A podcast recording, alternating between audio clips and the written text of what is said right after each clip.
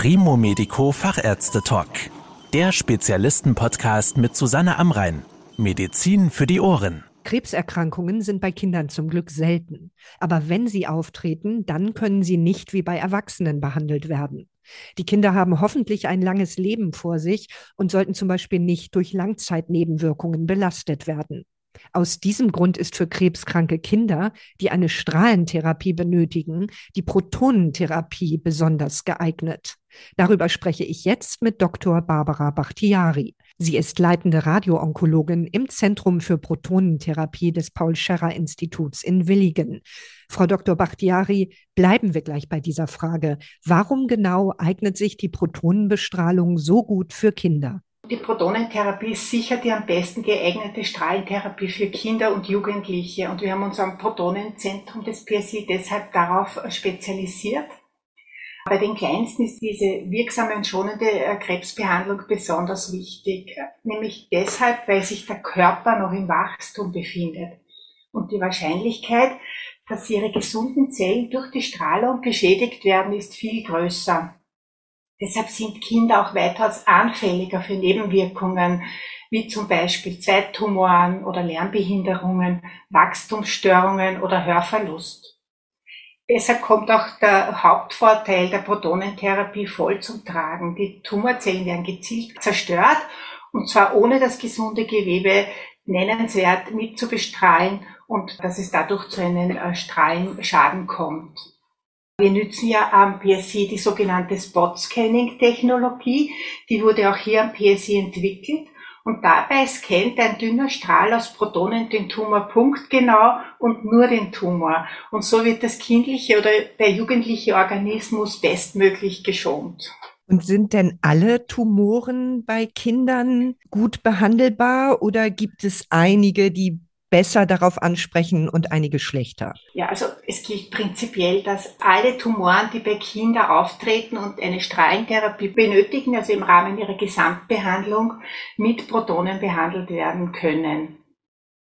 Es ist aber so, damit krebskranke Kinder optimal therapiert werden, behandelt man sie zumeist im Rahmen internationaler Studienprotokolle und das macht es den Ärztinnen und Ärzten auf der ganzen Welt möglich, von den mitunter sehr seltenen Krebserkrankungen bei Kindern so viel wie möglich zu lernen. Und diese Protokolle basieren auf bisherige Erkenntnisse, die man bei der Strahlentherapie gewonnen hat und darauf basierenden Überlegungen für wahrscheinliche Verbesserungen. Man ist ja ständig bemüht, die Heilungschancen durch diese Studien weiter zu verbessern. Und das Vorgehen sieht unter anderem detailliert vor, welche Behandlung für das Kind zu welchem Zeitpunkt am besten ist. Und es kann sein, dass ein Kind bereits ein halbes Jahr vor dem Start der Protonentherapie bei uns am Zentrum für Protonentherapie angemeldet ist, aber dann zunächst vorher noch andere Therapien durchläuft. So ein Krankenhausbetrieb kann ja doch etwas beängstigend wirken. Haben Sie denn eine besondere Station für die Behandlung von krebskranken Kindern? Ja, das haben wir. Wir haben einen eigenen Wartebereich. Der ist so eingerichtet, dass es den Bedürfnissen unserer kleinen Patientinnen und Patienten super angepasst ist und entspricht. Und in diesem Warteraum gibt es neben tollen Spielsachen, die die Wartezeit verkürzen, zum Beispiel auch die Möglichkeit für die Familien, es kommen ja oft die Eltern und auch Geschwister mit zur Behandlung, dass sie zum Beispiel mitgebrachte Speisen aufwärmen können. Die Behandlung selbst ist ja auch sehr techniklastig. Es gibt sehr viel Geräte. Meist müssen die Patientinnen und Patienten ja auch allein in einem Raum liegen. Wie lösen Sie denn diese Herausforderung bei Kindern? Also das ist schon auch eine große Herausforderung, weil der Bestrahlungsraum ist wirklich sehr technisch und die Kinder müssen eben ganz alleine dann auf der Liege unter diesem großen Bestrahlungsgerät liegen für etwa eine halbe Stunde mitunter. Und das kann wirklich eine Herausforderung sein und wir unterstützen da unsere kleinen Patienten sehr, diese Herausforderung zu meistern.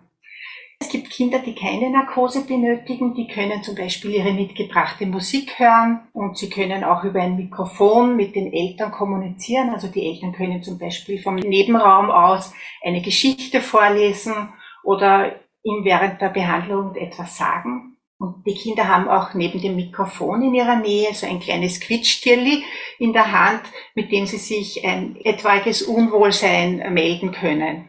Die kleineren Kinder erhalten äh, für die Bestrahlung eine Sedation, damit sie sich während der Behandlung absolut ruhig verhalten. Als eine Sedation bezeichnet man eine Form der allgemeinen Narkose, bei der der Patient oder die kleine Patientin tief schläft, aber noch selbst atmet. Diese Sedationen werden von den Ärzten der Kinderanästhesie des Kinderspitals in Zürich durchgeführt und als Belohnung für die Behandlung bekommt jedes Kind nach jeder Bestrahlung eine Perle. Und bis am Ende der Therapie hat sich dann eine ganze Kette angesammelt, die das Kind dann nach Hause mitnehmen darf. Wie sieht es denn mit den Eltern aus? Denn wenn das eigene Kind an Krebs erkrankt, löst das natürlich große Ängste aus.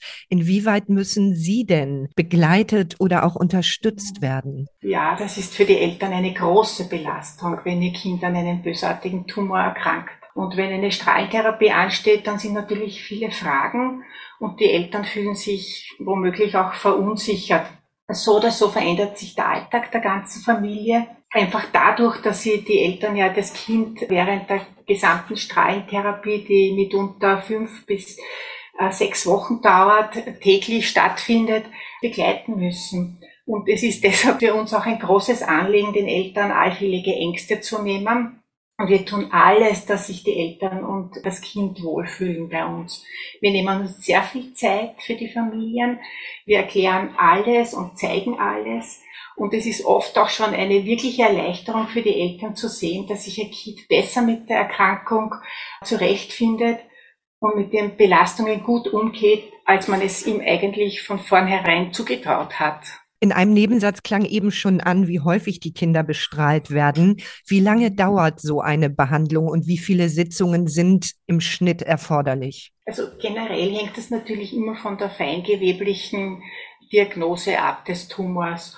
Und die Behandlung dauert jetzt so über den Daumen vier bis sechs Wochen, je nach welcher Tumorart es sich handelt. Und die Behandlung findet fünfmal pro Woche statt. Und die kleinen Patienten müssen etwa eine halbe bis eine Dreiviertelstunde in dem Raum alleine verbringen. Wir hatten ja eingangs über die sehr schonende Weise der Protonentherapie gesprochen. Welche Nebenwirkungen können denn aber auftreten bei den Kindern? Also generell äh, unterscheidet man ja bei der Strahlentherapie die akuten und die Spätnebenwirkungen.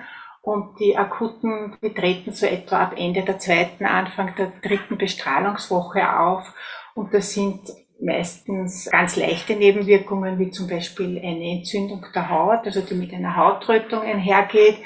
Es ist immer abhängig auch, welche Körperregion bestrahlt wird. Also die Nebenwirkung tritt wirklich nur dort auf, dort wo auch bestrahlt wird. Und zum Beispiel im Kopfbereich kann es zu einem Haarverlust kommen, ab ungefähr der dritten Woche. Aber diese Nebenwirkungen vergehen wieder und sind meistens nach etwa drei, vier Wochen nach Ende der Bestrahlung wieder ausgeheilt. Wichtiger sind aber die möglichen Spätfolgen.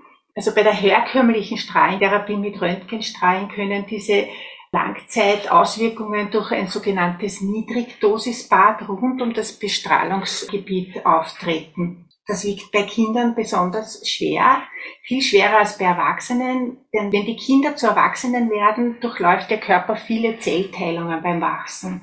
Und wenn die Zellen von einer Strahlentherapie vorher geschädigt worden sind, weil sie eben durch ein Niedrigdosisbad nahe am Tumor sich befanden, könnten diese Zellen bei jeder Zellteilung diesen Schaden an immer mehr Zellen weitergeben.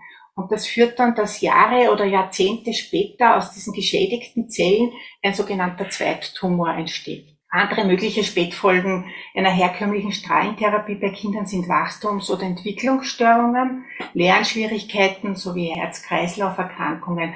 Mit der Protonentherapie am PSI kann aber das Risiko dieser Spätfolgen sehr minimiert werden. Wie groß ist denn die Chance auf einen Erfolg der Behandlung, gerade wenn man es natürlich abwägen muss im Vergleich zu den Risiken für die Kinder. Ja, also viele Kinder haben dank der Protonentherapie wirklich glücklicherweise eine Chance, geheilt zu werden. Und deshalb ist diese Frage ganz leicht zu beantworten. Die Chance auf den Erfolg und auf eine Heilung übersteigen bei weitem das Risiko von Nebenwirkungen.